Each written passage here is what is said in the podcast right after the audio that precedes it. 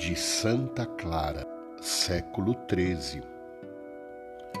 Ó admirável humildade, ó estupenda pobreza, o Rei dos anjos, o Senhor do céu e da terra, é deitado numa manjedoura.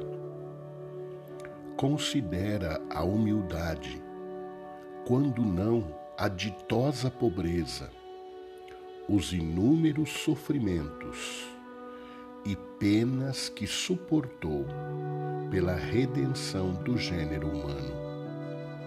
Contempla a indizível caridade que o levou a sofrer no lenho da cruz e nele morrer a mais ignominiosa das mortes.